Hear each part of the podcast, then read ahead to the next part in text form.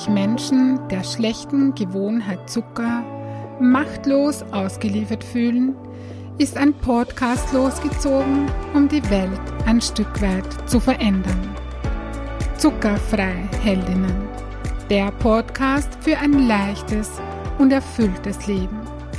Für dich, wenn du deinen Körper und dein Leben mehr lieben willst als Süßigkeiten und Co. Mein Name ist Birgit Böhm. Schön, dass du da bist. In der heutigen Episode möchte ich gerne über emotionales Essen und einen bestimmten Auslöser dafür sprechen, nämlich Stress. Stress als Auslöser für emotionales Essen. Mit emotionalem Essen meine ich, dass man isst, obwohl man keinen Hunger hat.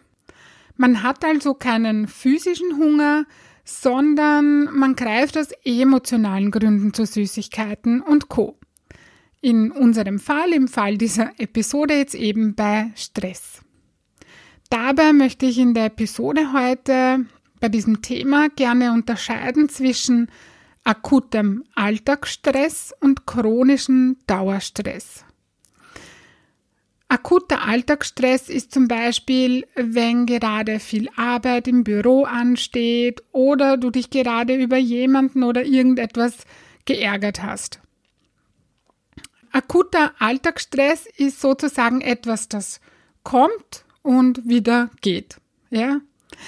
Mit chronischem Dauerstress hingegen meine ich etwas anderes. Das ist zum Beispiel eine Partnerschaft, in der du seit einiger Zeit unglücklich bist, in der etwas Grundlegendes nicht stimmt oder wenn du dich zum Beispiel in deinem Beruf fehl am Platz fühlst oder du den Beruf, den du ausübst, gar nicht ausüben möchtest, du sozusagen unglücklich bist mit deinem Job oder in dem Unternehmen, in dem du arbeitest.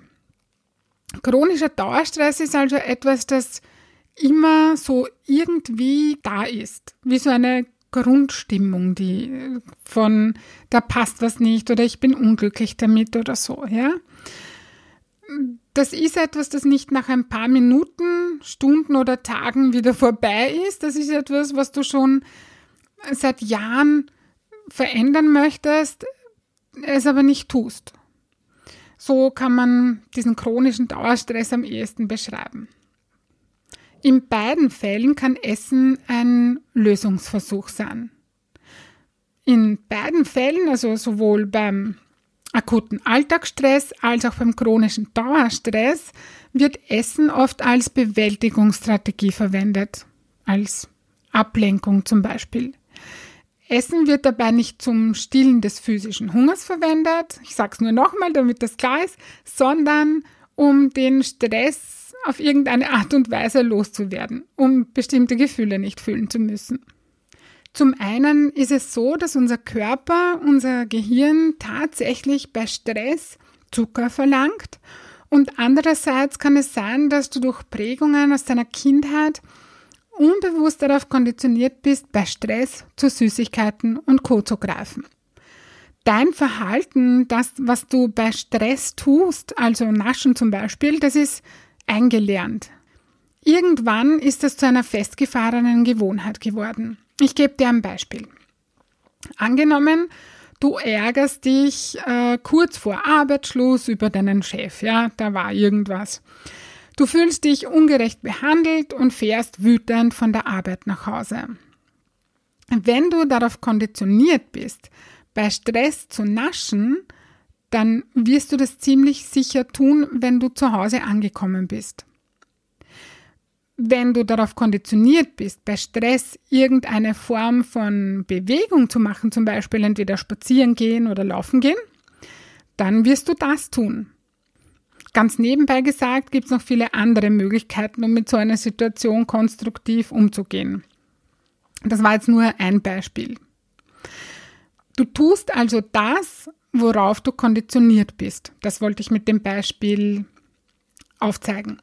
Es geht also darum, ein neues, konstruktives Verhalten bei Stress zur Gewohnheit zu machen. Den Stress kannst du ja nicht vermeiden. Wir alle haben in unserem Alltag immer wieder Situationen, die uns auf irgendeine Weise herausfordern oder stressen. Das ist ganz normal und das darf auch so sein, ja. Die Frage ist, wie gehe ich damit um?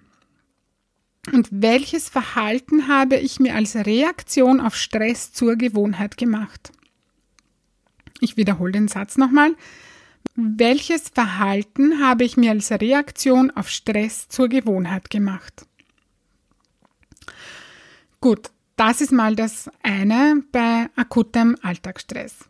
Wenn es jetzt aber um Dauerstress geht, um diesen chronischen Dauerstress, in Bezug auf deine Partnerschaft zum Beispiel oder in Bezug auf deinen Beruf, wenn du weißt, da stimmt grundlegend etwas nicht für dich und du hast nicht den Mut oder die Energie, genauer hinzuschauen und das zu verändern.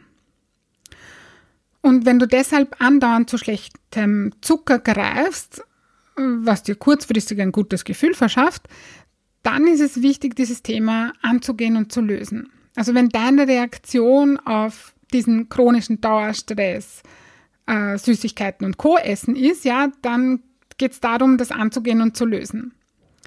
Denn da hilft es nichts, wenn du laufen gehst zum Beispiel, ja. Bewegung ist zwar nie verkehrt, das ist nie schlecht, aber wenn du in dem Fall laufen gehst, das kannst du auf jeden Fall tun, aber äh, weil es ja Stress abbaut, aber du wirst damit äh, dein Partnerschaftsthema oder dein Berufsthema nicht lösen, ja. So akuten Alltagsstress kann ich damit mit Laufen gehen zum Beispiel relativ gut abbauen, aber chronischen Dauerstress werde ich damit nicht los, weil es darum geht, nicht diesen Stress jetzt abzubauen in erster Linie, sondern zu schauen, hey, was ist das Thema?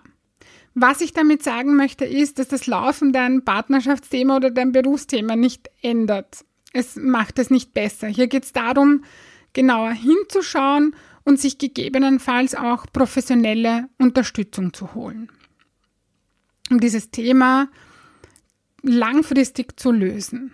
Was ich dir mit dieser Episode als Essenz gerne mitgeben möchte, ist, dass wenn du bei Stress zu Süßigkeiten und Co. greifst und du das verändern möchtest, dass du darauf achtest, bei akutem Alltagsstress dein Verhalten zu verändern, deine Gewohnheit bei Stress zu essen, zu greifen, zu verändern, ja? Und wenn du Dauerbeziehungs- oder Dauerberufsstress hast, dann hole die Unterstützung, um dieses Thema wirklich an der Wurzel zu lösen. Und in beiden Fällen bin ich sehr gerne für dich da. Sowohl beim akuten Alltagsstress, wo es darum geht, äh, Gewohnheiten zu verändern. Und darüber muss man einfach Bescheid wissen, wie das funktioniert. Als auch beim chronischen Dauerstress sozusagen, wo es um Beziehungsthemen, um Berufsthemen geht, bei denen ich dich ganz wunderbar als psychologische Beraterin unterstützen kann. Gut, das war's für heute schon wieder. Endlich mal eine kürzere Folge, sonst rede ich immer ewig, gefühlt ewig. Aber ja, heute ist die Episode kurz und knackig.